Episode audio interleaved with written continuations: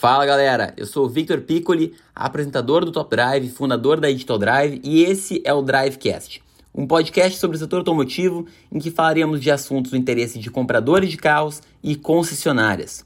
Eu sou um entusiasta da inovação no setor automotivo e espero te impactar positivamente com esse episódio.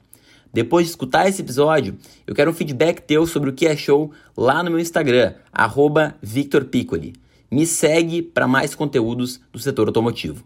E antes de nós começarmos esse novo episódio do Drivecast, temos um disclaimer, uma informação, um comunicado importante para passar para vocês, que é o seguinte: esse é um episódio diferente que destoa dos demais.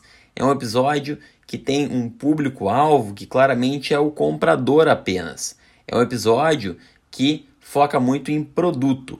Portanto, nada melhor do que remover o trecho desse episódio diretamente do Top Drive, um canal voltado para compradores de carros que tem uma linguagem completamente informal, voltada para ajudar aquela pessoa que está querendo tomar sua decisão de qual carro comprar.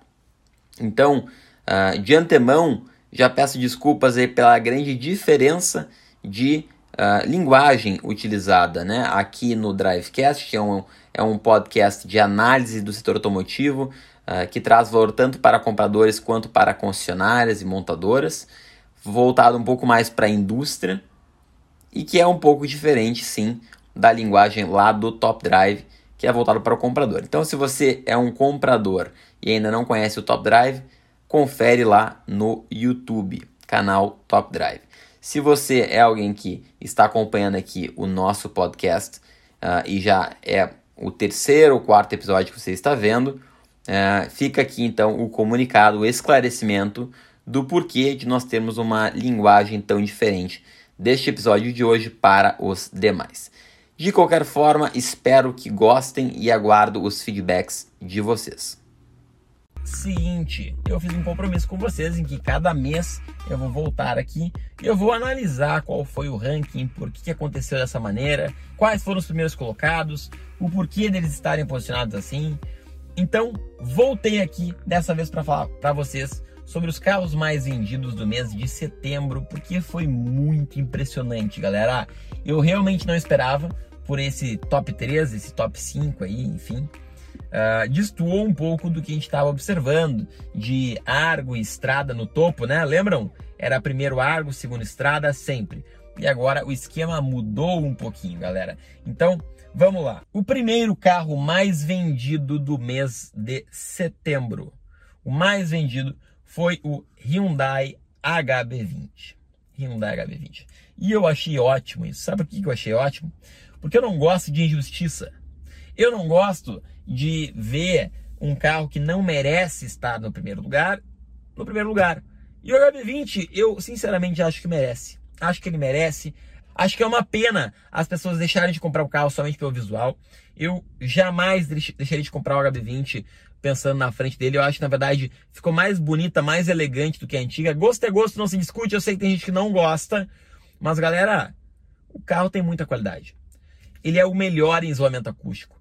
Ele é o melhor em construção, acabamento, uh, até assim, em desempenho.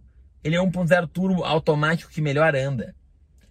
Conforto na cidade, eu curti demais. Primeira revisão do carro, 300 pila mais barato que uma revisão de um mob, mais barato de um mob, tá? Cinco anos de garantia. O carro é top, top. Eu, se eu estivesse pensando em um carro de entrada, eu certamente iria olhar qualquer cotação de um HB20. Lembre-se, não digo que ah, ia comprar HB20, não, eu ia ver qualquer negócio que concerne HB20, porque carro é produto e é negócio. Mas parabéns para a Hyundai, merecido aí o HB20 em primeiro. É claro que o fato de o Onix estar desestabilizado pesou, mas de qualquer forma vendeu mais que o Argo. O Argo caiu lá para a sexta posição, de primeiro para sexto. Segundo lugar, carro, segundo carro mais vendido do país neste mês de setembro foi a Fiat Toro. Eu já fiz um post lá no meu Instagram pessoal, arroba Vitor Piccoli, escrevendo no detalhe o resumo sobre a Toro. Eu já fiquei com a Toro Ultra nova. Eu já falei, eu tô dentro de uma picape agora. Tô dentro de uma picape média, top, que pra caramba, de 300 pau. 300 mil reais é o carro que eu tô agora. E ele tem menos tecnologia do que uma Toro. Eu falei que a Toro ela quebrou paradigmas. A Toro ela quebrou, ela acabou com a história de ah, é picape, então não precisa ter tecnologia. Ela fez Chevrolet, Ford, Toyota, Volkswagen se darem conta de que, cara, pelo amor de Deus, eu sei que o carro é para fazendeiro, eu sei que o carro é para fora de estrada, mas tem que ter um esforço tecnológico, tem que ter um esforço de inovação. Então, parabéns a Fiat aí pela Toro. Eu sei que não é concorrente dessas, dessas picapes médias, ela está no Oceano Azul. Inclusive, ela está ditando uma tendência, já falei em outro vídeo aqui para vocês, que vão vir concorrentes para a Toro, vai vir a Hyundai Santa Cruz, vai vir a Ford Maverick, né? Merecido em terceiro lugar, o terceiro carro mais vendido do país. O terceiro carro mais vendido do país, e eu percebo isso aí pela quantidade de pedidos ali pela lista de ajuda, realmente o pessoal está gostando bastante. Jeep Compass. Lembrem-se, eu tenho assim, ó, eu fico muito confortável em falar para vocês sobre o Jeep Compass. A gente tem um Jeep Compass em casa, antigo, fiz o vídeo de mil quilômetros com ele. Um diesel. Eu já fiz mil quilômetros também com o novo Compass 2022. Então, além de ter muita experiência com o Compass diesel, eu fiz mil quilômetros testando o Longitude 2022 com o PEC 80 anos. O Compass é um carro que eu conheço muito bem. Eu já fiquei 15 dias também com o Compass Limited Diesel.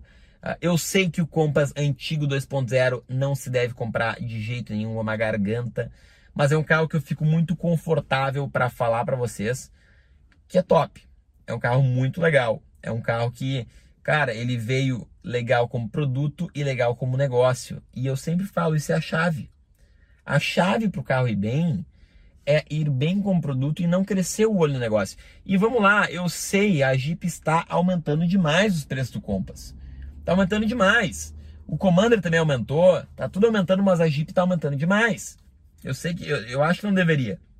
Mas também tem aquela questão do desconto PJ, que ainda está válido e que consegue um bom negócio. Jeep, pessoal, eu fico bem confortável em cravar para vocês assim, ó, qual que é o modelo ideal, qual que é o bom negócio. Então, se tu pensa em um Jeep, se inscreve na lista de ajuda, tá? Porque faz muita diferença. Tem variação aí, como são carros caros, tem variação de 5 mil, de uma loja para outra. Tem gente que fica me mandando direct lá no arroba Vitor Piccoli e fica mandando direct dizendo: Vitor, vou processar a minha concessionária, vou processar a Jeep pelo prazo de entrega. Eu não tenho o que fazer sobre isso. Porque não comprou pela lista de ajuda. Eu não sei quem te vendeu. Eu não conheço quem te vendeu. Eu não sei o que te prometeram. Eu não sei se é tu que tá errado ou se é outro que tá errado. Agora, se tu compra pela lista de ajuda, eu consigo sim olhar na hora Fulano, olha só o que está acontecendo aí. Né? Independente da, da concessionária, independente da marca. Tá? Então, vai lá e te inscreve. Mas Compass é merecido. É merecido. Tá? Por mais que tenha os aumentos, é merecido. E é bem interessante gente ver um carro tão caro em terceiro dos mais vendidos. Tá? Quarto, Fiat Strada. Também é um carro que tem um mercado tipo Hilux, assim, pessoal. Fiat Strada vende demais, demais mesmo. Vulcano é a chamada que eu faço. Eu testei a Endurance aqui pra você. Eu fiz mil quilômetros com duas estradas. Eu fiz dois mil quilômetros de estrada, galera.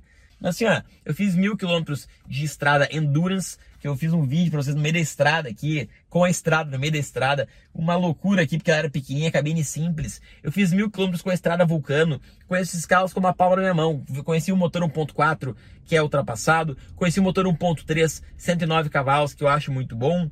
Então, parabéns aí também a estrada é merecido. Mas, vamos lá. A Hyundai passou a Stellantis. A Stellantis estava dominando ali, primeiros três lugares, e a Hyundai foi ó, e passou, passou a Stellantis. O que aconteceu aí, galera? Eu não sei o que aconteceu, mas acho que a Stellantis ficou um pouco mordida com esse mês de setembro. Sexto, Fiat Argo. Agora sim eu acho que ele está na posição que ele deveria estar. Não em primeiro, em sexto. Sétimo, Fiat Mobi.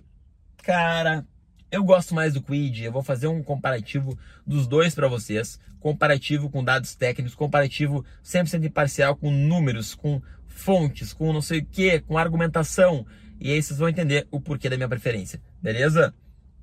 Outro aqui que a gente tem, Oitavo lugar, Hyundai Creta. Olha só, pessoal, o Creta é claro que é o antigo, né? O novo acabou de chegar. O antigo vendeu bem, daí teve mais as vendas no novo que chegaram, mas o novo não tá com desconto. Uh, achei que o novo evoluiu demais, tá? Demais, mudou de categoria. E nono, Jeep Renegade. Ah, mas o Renegade isso, mas o Renegade aquilo, gasta combustível. Olha só, qual que é o resumo para quem entende de carro? Quem entende de carro vai dizer assim para vocês. Não pegue o Jeep Renegade Flex, porque o Jeep Renegade Flex gasta muito combustível. Pegue o diesel, porque o diesel é imbatível. Concordo 100%. O Jeep Renegade Diesel é imbatível. Em décimo lugar, nós temos a Toyota Hilux. E eu sei, pessoal, a Hilux é um sucesso absoluto em vendas. Sucesso absoluto. Uh, é um carro de muita qualidade, é um carro top, é um carro muito durável. Mas eu não consigo, cara. Eu não consigo entender, velho. Eu entendo que ela tá bonitona, tá? Não, ela tá bonitona demais. Ela tem muita qualidade. É, é, é, que eu só acho que deveria mudar um pouquinho a questão da multimídia dela. Mas eu sei que agora tá com 200 cavalos. Eu vou pedir pra Toyota me mandar uma para testar e bater o martelo com vocês. Já que eu estou agora com a Amarok V6, vai estar tá bem quente na minha cabeça. Uh, acho que essa mudança aí para os 200, 200 cavalos fez sentido nela, tá? Mas é um carro difícil, pessoal, é pagar bem caro pelo nome, né? Bom, eu não vou ir até o final, certo? O 25 é o 208. O 23 é o Quid, não concordo, não deveria estar em 23, de jeito nenhum. A Renault deveria então, cara, faz mais desconto nesse carro, mas bota ele para cima, faz vender Quid. Vai mudar o modelo agora, né? Uh, bom, tem o Kicks, tem enfim.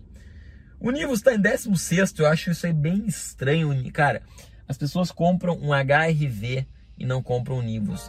É a pessoa que não tem o conhecimento das opções que tem no mercado. Se você curtiu esse episódio, tira aí um print de onde estiver e me marca lá no Instagram, VictorPiccoli, que eu vou te responder para a gente seguir o papo sobre isso. Marca lá que eu vou fazer questão de te responder. Combinado? E não deixe também de me acompanhar lá no Top Drive, hein? Feito, valeu, abraço!